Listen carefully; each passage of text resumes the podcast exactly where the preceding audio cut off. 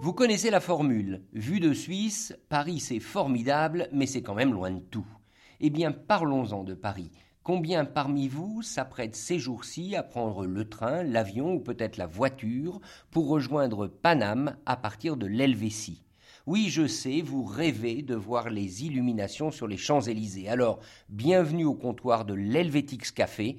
Je m'appelle Richard Verly et aujourd'hui, c'est avec Catherine Schwab que je trinque pour ce podcast de Blick qui décrypte le pays d'Astérix en version helvétique.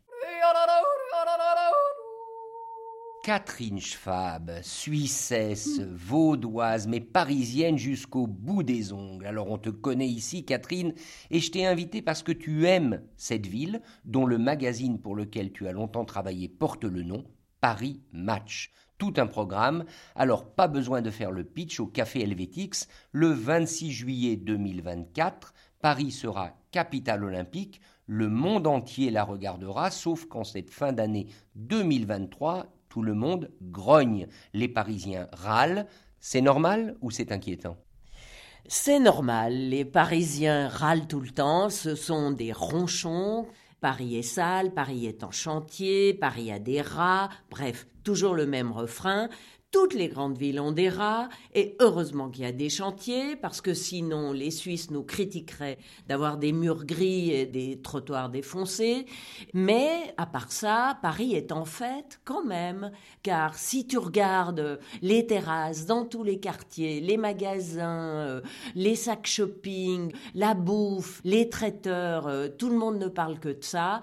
On ouvre des bouteilles on trinque, les Parisiens ont beau râler, ils aiment bien rigoler et ils rigolent. Quand même, un, petit mot sur ce délabrement de la capitale française, c'est tout de même l'impression qu'on a quand on y vient, une ville qui certes a des chantiers, certes des travaux, mais où on a l'impression que le niveau de vie, je dirais, les infrastructures, est-ce qu'il y a une dégradation? Est-ce que toi, parisienne, tu t'inquiètes de cette dégradation ou est-ce qu'elle n'est qu'un effet d'optique? Je pense qu'elle est un effet d'optique. Je persiste et signe. Paris n'est pas du tout dégradé. Je m'énerve effectivement sur tous ces chantiers, ces marteaux-piqueurs partout euh, et des immeubles qui autrefois étaient beaux et qui là sont cachés derrière des échafaudages. Mais il y a une émulation artistique, intellectuelle, créative. Il y a euh, des galeries, des théâtres, des expos au top avec euh, des touristes qui n'ont jamais été aussi nombreux, que ce soit les Américains qui sont arrivés en masse ou les Espagnols, les Italiens, les Latino-Américains et les Suisses, qui eux ont toujours été fidèles, il faut le dire. Donc je ne suis absolument pas d'accord avec cette idée que Paris se dégrade, mais absolument pas.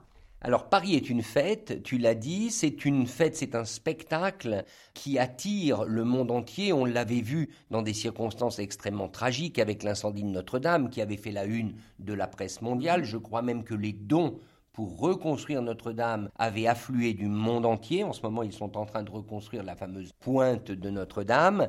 Alors parlons de ces expositions, parlons de cette capitale culturelle qu'est Paris, tu disais que les Suisses en sont friands. Est-ce que Paris est toujours, peut-être même aujourd'hui, la première capitale culturelle mondiale? Ah bah alors, j'apprécie beaucoup plus ce genre de remarque. Cher Richard, oui, la capitale culturelle mondiale, en tout cas une des capitales très importantes, parce que il faut regarder aussi du côté de Shanghai euh, et du côté de New York.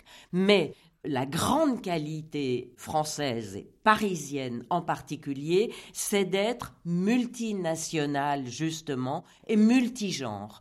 On a des musées de toutes sortes, il y en a au moins 150 à Paris avec de l'art contemporain, de l'art moderne, des installations, des petits musées, des grands musées, des hôtels particuliers. Je suis encore allée l'autre jour au musée Marmottan voir l'exposition Berthe Morisot qui est charmant. Euh, on voit comment vivaient les gens euh, au 18e, 19e siècle. Tu vas à Rothko, euh, Fondation Louis Vuitton aussi. Mais il n'y a pas que ça.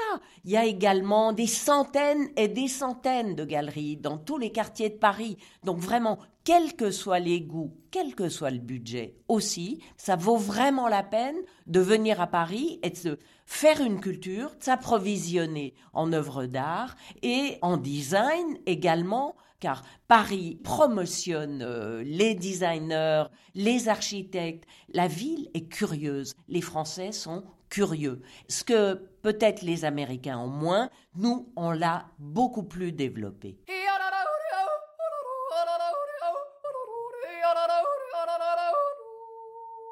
Qu'est-ce que tu réponds à ceux, et ils sont assez nombreux, qui disent que Paris perd les Parisiens? Paris perd sa population, ses quartiers se dévitalisent, moins de commerce. Au fond, c'est le Paris de Emily in Paris, peut-être Heidi in Paris, alors que on aimerait aussi garder le Paris de Robert Doisneau, des photos qu'on a connues, ce Paris-là qui peut-être n'existe plus. Absolument, ce Paris n'existe plus. Je voyais encore hier les photos de Robert Doisneau. J'avais un vieux calendrier 2022 euh, que j'ai jeté. En effet, ce Paris n'existe plus. Mais c'est un peu dommage ça quand même. Non, c'est pas dommage, non. Je trouve que cette idée de vouloir ranger le prolétariat dans une sorte de folklore vieille France, film de carnet et tout, c'est complètement has-been, c'est plus la réalité.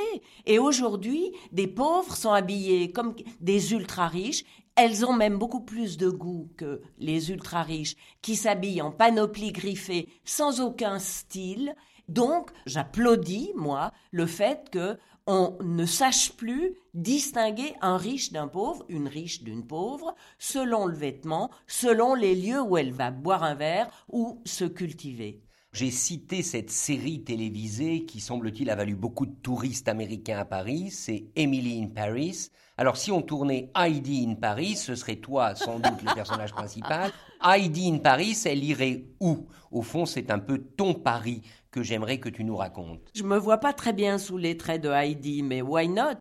À vrai dire, moi j'habite rive droite et j'aime la rive droite. La rive droite a toujours été plus dynamique, plus novatrice, un peu décalé, un peu voyou, mais également très new look, très tendance, avec des nouvelles galeries, des nouvelles brasseries beaucoup plus abordables que celles qu'on a dans la rive gauche, et des cafés, des restos où on peut boire des verres pour 4 euros, euh, on peut se déchirer sans se ruiner, euh, on peut aller euh, dans des vintage, on a les rues Bobo, comme la rue des Martyrs, et Montmartre, mais on a également tout le dixième arrondissement, le neuvième arrondissement des théâtres également. Donc je dirais que pour avoir une appréhension assez juste de ce qu'est le Paris moderne qui s'amuse aujourd'hui, il faut rester rive droite. Donc Saint-Germain-des-Prés, Boris Vian, Serge Gainsbourg, les boîtes de jazz, tout ça c'est fini, on oublie. Non, n'oublie pas, il y a toujours des boîtes de jazz, des petits lieux de concert et tout, mais ça a un côté un peu suranné. Je suis désolée. On peut aller voir l'hôtel Gainsbourg, euh, je vous signale qu'il est ouvert, mais c'est complet au moins pour deux mois. Tout comme je signale également l'exposition Christian Dior dans la galerie Christian Dior, également complète pour des semaines et des semaines. Malheureusement, les Suisses n'auront peut-être pas le privilège d'aller voir ça, ce qui vaut le coup pourtant. Mais vous avez euh, des lieux qui valorisent à la fois le patrimoine historique, des galeries d'antiquaires merveilleuses, mais une projection sur le futur, avec des artistes vivants, par exemple. Oui, une mutation de la rive gauche pour revenir à ce partage parisien.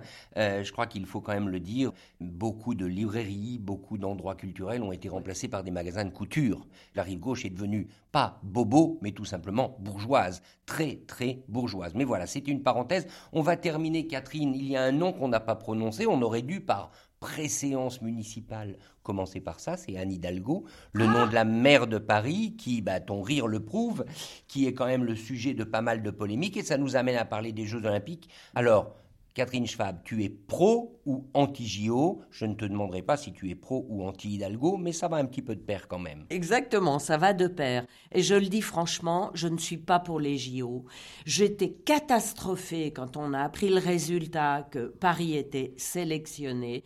Je ne vois pas l'intérêt. D'abord, le sport, les sportifs, ça me fait braire, une chose, même si je fais ma gym tous les jours. Mais vraiment, les JO n'apporteront rien à Paris Paris, c'est une ville de culture, de beaux-arts, de raffinement, de plaisir. C'est pas une ville de transpiration qui pue. Et euh, surtout, on va être engorgé dans tous les sens. On pourra plus prendre le métro. On pourra plus marcher sur les trottoirs. On va se faire arnaquer partout. Il y aura des voyous. Il y a rien. Je ne vois absolument. Oui, peut-être.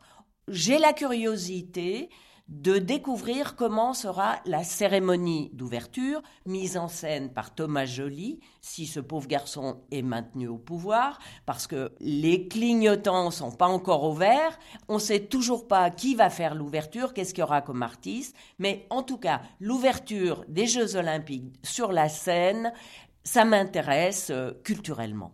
Un petit mot politique quand même, j'y reviens. Il y a eu un livre, il n'y a pas si longtemps, deux, trois ans je crois, qui s'appelait Notre drame de Paris et non pas Notre Dame. Notre drame, c'était évidemment Anne Hidalgo. Alors, qu'en dire vu de l'étranger? Est-ce que c'est une maire de Paris dont la capitale peut être fière?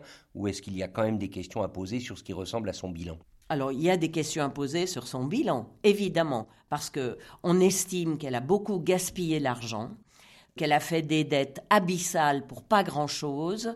Alors évidemment, elle se lance dans les travaux pour les JO, mais c'est quelqu'un qui s'est laissé posséder par les écolos les plus extrêmes en oubliant que, ma foi, une métropole, ça pollue, c'est comme ça. On ne peut pas imposer la campagne à Paris. Donc, il faut admettre ça et ne pas rechercher coûte que coûte la verdure, le vert, l'antipollution dans une ville comme Paris. Paris, ma foi, oui, c'est un peu polluant, mais euh, c'est ce qui fait aussi euh, un certain charme. Quand j'arrive de mes montagnes suisses et que je respire le kérosène ou les vapeurs euh, d'essence gare de Lyon, eh bien, je me sens chez moi. Les amis, à Helvetix Café, nous avons aussi quelques étagères et quelques livres posés dessus. Et bien évidemment, on vous en recommandera un, c'est celui d'Ernest Hemingway, Paris est une fête. On terminera là-dessus en vous souhaitant de très belles fêtes de fin d'année et une bonne année 2024.